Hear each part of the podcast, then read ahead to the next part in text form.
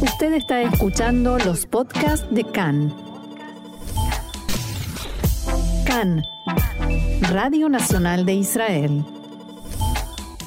Hoy domingo 27 de marzo, 24 de Adarbet, estos son nuestros titulares.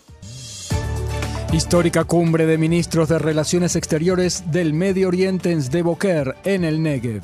Israel recibe a cuatro altos representantes de países árabes. Irán advierte que la anulación de sanciones contra la Guardia Revolucionaria es una línea roja en las negociaciones nucleares. Rusia vuelve a atacar el reactor nuclear civil en Kharkiv.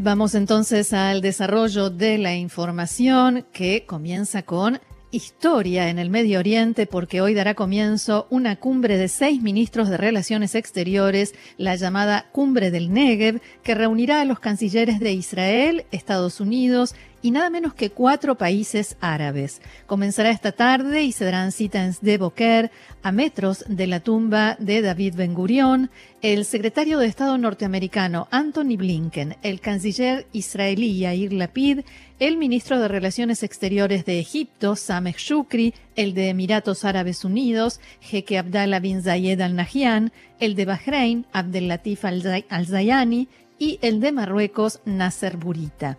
También Jordania había anunciado inicialmente su participación, pero luego se desdijo, aduciendo problemas de cronograma de su canciller.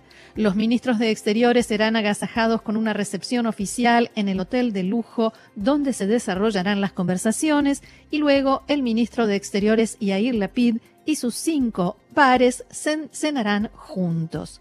Fuentes diplomáticas israelíes dijeron a Khan que este primer encuentro tiene por objeto crear un ambiente no formal, más cálido. Se está estudiando la posibilidad de realizar una visita conjunta a la tumba de Ben Gurión. Esto es algo que está impulsando el anfitrión de la cumbre, el ministro Lapid, pero no es seguro que se pueda concretar. Hay quienes dicen que es poco probable, ya que para los visitantes este gesto también tendría implicancias políticas a nivel interno y árabe en general que no es seguro que quieran enfrentar, especialmente porque sería un acto formal, público, ante la prensa y las cámaras. Mañana los seis cancilleres realizarán la cumbre, la reunión multilateral y al término de las conversaciones emitirán declaraciones conjuntas para la prensa. El secretario de Estado norteamericano, Anthony Blinken, llegó ya anoche a Israel y se reunió con el ministro de Relaciones Exteriores, Yair Lapid, y hoy con el presidente Itzhak Herzog. También tiene agendado reunirse con el primer ministro Naftali Bennett y con el ministro de Defensa Benny Gantz. Los cuatro ministros de Exteriores de los países árabes llegarán hoy a Israel. Una fuente oficial israelí de alto rango declaró a Khan que hizo que este encuentro, histórico y sin precedentes, se produjera precisamente en este momento. El primer factor, el más evidente, es el tema Irán. No cabe duda de que cuando también Estados Unidos está implicado en esta iniciativa, el tema Irán y la inminente firma de un acuerdo nuclear con la República Islámica serán centrales en el encuentro. Se estima que Blinken intentará calmar los ánimos y tranquilizar a los países de la región, asegurándoles que este acuerdo no los perjudicará. También la guerra en Ucrania y la posibilidad de que provoque una crisis económica severa está en la agenda de la cumbre. Los países que participan en esta reunión tienen interés en este aspecto, tanto desde el punto de vista de la crisis energética como la alimentaria que se empiezan a generar. La cumbre del Negev se reúne sobre trasfondo de los avances en las conversaciones nucleares entre Irán y las potencias occidentales y en Jerusalén buscan transmitir a Teherán el mensaje de que Israel forma parte de un frente unido con importantes países árabes. Como decíamos, el ministro de Relaciones Exteriores, Yair Lapid, se reunió en la mañana de hoy con el secretario de Estado norteamericano, Anthony Blinken. Durante la declaración conjunta que dieron a la prensa después del encuentro, Lapid dijo que Israel hará todo lo necesario, todo lo que esté a su alcance para frenar el programa nuclear de Irán. Abro comillas, para nosotros no se trata de una amenaza teórica. Los iraníes quieren exterminar a Israel. No lo lograrán, no se los permitiremos.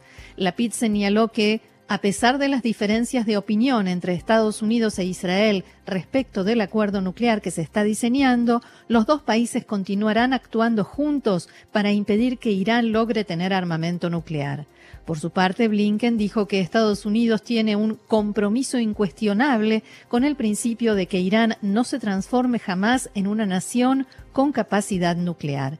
Blinken sostuvo que el regreso al acuerdo nuclear es el mejor camino para volver a colocar el programa nuclear de Irán dentro de la caja, o sea, ponerle límites.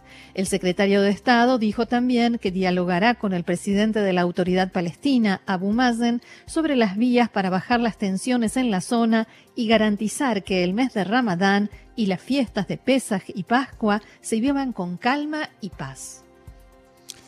El primer eh, ministro Naftali Bennett dijo que, abro comillas, el día en que recibamos a los cuatro, el día en que recibimos a los cuatro cancilleres árabes para una reunión en Sde con los ministros de Exteriores Lapid y Blinken es un día festivo y muy emocionante.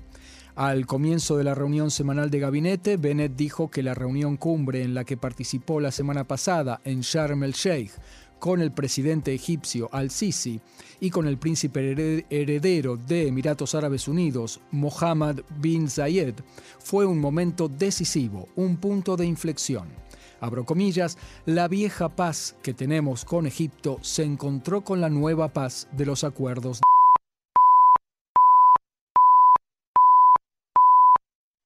y de seguridad a estas relaciones que existen desde hace muchos años, todo ello para conectar a los países moderados del Medio Oriente. Bennett agregó que en el mundo árabe aumenta la comprensión de que Israel se encuentra y siempre estuvo en el campo de la paz y la cooperación. Respecto de Irán, el primer ministro dijo que la idea de que Estados Unidos retire a la Guardia Revolucionaria de la lista de organizaciones terroristas es muy preocupante, no solo para Israel.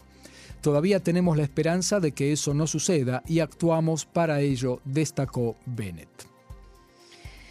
Hablamos ahora de las repercusiones de la cumbre, la realización de esta reunión nada menos que en Israel y la presencia y participación de los cancilleres de Egipto, Marruecos, Bahrein y Emiratos Árabes Unidos ha generado una amplia repercusión en los medios de comunicación de la región, amplia cobertura. Los ministros de Marruecos y Emiratos llegan por primera vez a Israel. Un funcionario árabe hizo declaraciones a Cannes bajo condición de anonimato y dijo que esta cumbre es un acontecimiento muy grande, muy positivo, al cual el mundo debe prestar atención. Asimismo, el funcionario aseguró que este encuentro multilateral contiene también un mensaje a Irán. No cabe duda, Roxana, que este acercamiento público sin precedentes que se ha dado en el último tiempo evidentemente tiene por objeto transmitir a los iraníes que de este lado hay un frente común, especialmente porque Blinken participará en la cumbre de mañana. Un frente común contra el acuerdo que Irán y Estados Unidos están a punto de firmar y contra las acciones terroristas y militares de Irán y sus milicias en la región, algo que preocupa mucho tanto a Israel como a los países árabes. Lo sucedido este fin de semana en Arabia Saudita es una prueba de ello, un nuevo ataque de los hutíes, del cual enseguida vamos a informar. Estos ataques, respaldados por Irán, han elevado muchísimo la tensión entre Estados Unidos y los países del Golfo últimamente, que le reclaman al gobierno de Biden que no los apoya ni es suficientemente firme o contundente, ni reacciona como ellos esperarían. Especialmente Emiratos Árabes Unidos y Arabia Saudita son quienes reciben esos ataques orquestados por Irán y cuyas relaciones con la Casa Blanca no pasan por el mejor momento. Para el gobierno de Biden es una oportunidad para mostrar que todavía está involucrado en lo que sucede en el Medio Oriente. Por otra parte, los palestinos son los grandes ausentes de esta cumbre y si bien escucharán frases de los cancilleres sobre el compromiso con la solución de dos estados, el hecho de que se realice esta reunión en Israel y ellos participen deja en claro cuál es el orden de prioridades de los países de la región y cuánto cambió en los últimos años.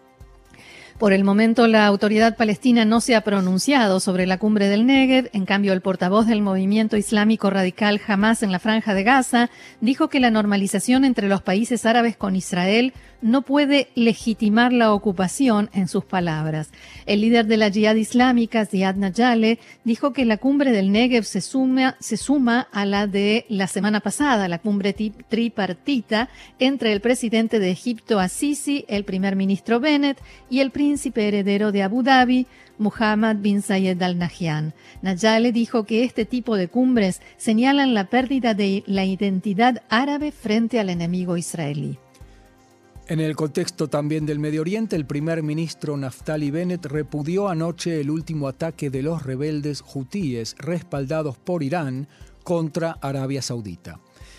Abro comillas, el Estado de Israel expresa su pesar al reino de Arabia Saudita ante el fuerte ataque liderado por los hutíes que cuentan con el apoyo de Irán, declaró Bennett y agregó. Este ataque es una prueba más de que la hostilidad regional de Irán no conoce fronteras y refuerza el temor de que se elimine a la Guardia Revolucionaria de la lista de organizaciones terroristas. El viernes los hutíes lanzaron al menos 16 misiles contra instalaciones de la empresa petrolera Aramco en la ciudad de Jeddah, que en este momento es también sede de los entrenamientos libres del Gran Premio de Arabia Saudita de Fórmula 1. En el lugar se produjo un gran incendio. Las ofensivas también se extendieron a las ciudades de Zahran, Alanub, Samta, donde apuntaron a la Compañía Nacional de Agua, y en Yazan. En esta última ciudad, un cohete impactó en una estación de distribución de productos petroleros. No hubo víctimas, pero las autoridades saudíes no dieron un informe detallado sobre los daños materiales. El portavoz militar de los rebeldes de Yemen, Zarea, reivindicó el atentado en un mensaje televisado y dijo que los objetivos fueron instalaciones vitales en la capital del enemigo saudita. Esta madrugada los hutíes informaron que al menos ocho personas murieron y cuatro resultaron heridas en Yemen por un ataque de represalia llevado a cabo por la coalición militar que encabeza Arabia Saudita. Según este informe, los ataques de la coalición árabe se extendieron a otras ciudades, la ciudad portuaria de Al-Hodeida y Salif y Asada, todas, todas bajo control hutí, también alcanzaron en la capital un edificio de la compañía petrolera local, controlada por los rebeldes e instalaciones militares.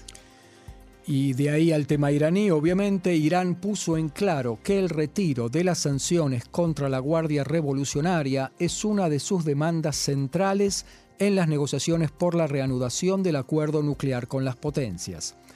El ministro de Relaciones Exteriores iraní, Hossein Abdollahian, subrayó que su país no cederá en sus líneas rojas.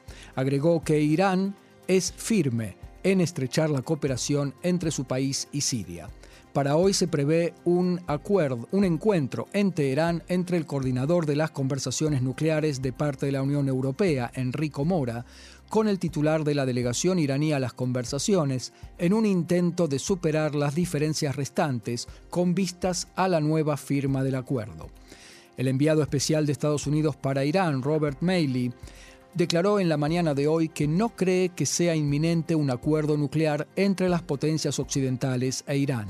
En el marco de la conferencia internacional del Foro de Doha, Mali declaró, Cuanto antes volvamos al acuerdo que es de nuestro interés y presumiblemente del interés de Irán, más fielmente lo implementaremos y más podremos construir sobre él para abordar los otros problemas entre nosotros e Irán y entre Irán y la región.